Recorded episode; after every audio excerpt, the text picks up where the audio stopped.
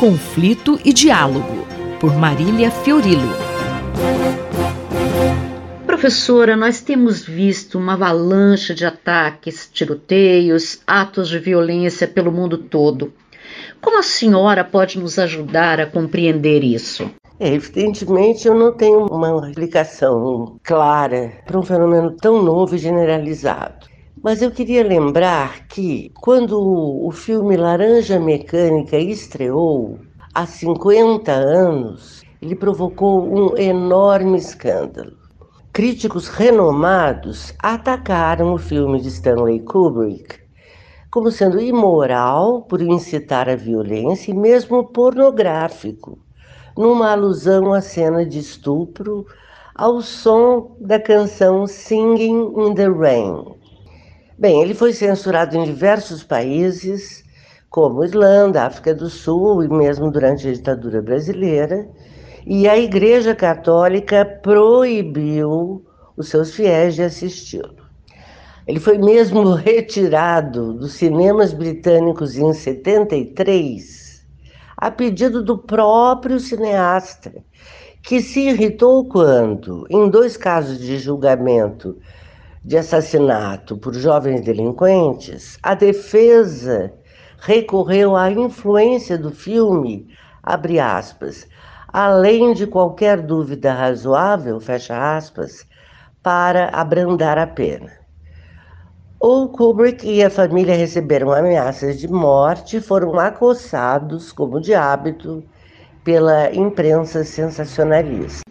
Adaptado do livro homônimo de Anthony Burgess, os mais benevolentes viram no filme uma crítica, uma distopia e uma crítica mordaz ao behaviorismo e aos fracassados experimentos de ressocialização via lavagem cerebral. Que contraste com a situação atual, não é, professora?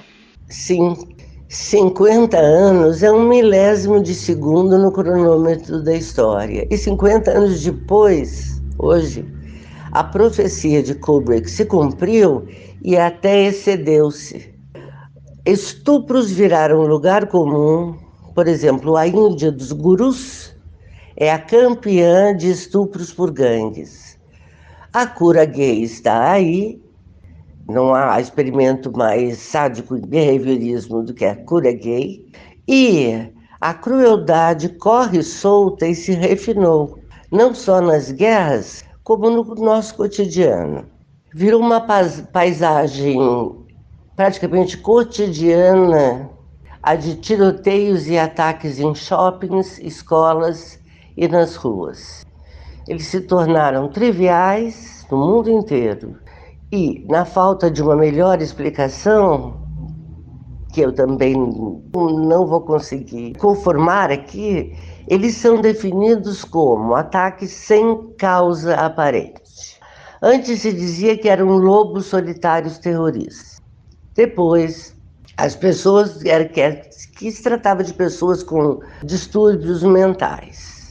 Mas eu insisto, nenhuma destas explicações, seja o fanatismo ideológico ou a psicopatia individual, chega realmente a convencer. É bom frisar que a gente não está falando de crime organizado, nem do pendor incontrolável da extrema-direita ou do Daesh para exterminar. A pergunta é outra. Qual ideologia teria levado criminosos avulsos a assassinarem, por puro gosto, uma idosa de 82 anos no Brasil? Ou qual seria o distúrbio específico que levou um menino de 14 anos, agora na Tailândia, a sair matando? Isso vai se repetir amanhã e depois de amanhã. Comecei nossa conversa dizendo que não tenho uma explicação razoável, satisfatória para isso. Porém, para além de sociologismos e psicologismos, acho que está na hora da gente levar a sério o fenômeno da delinquência em si. Houve uma época, e alguns autores, entre eles o extraordinário psicólogo Winnicott, em que se associou delinquência e privação. Sim, isso é um fato.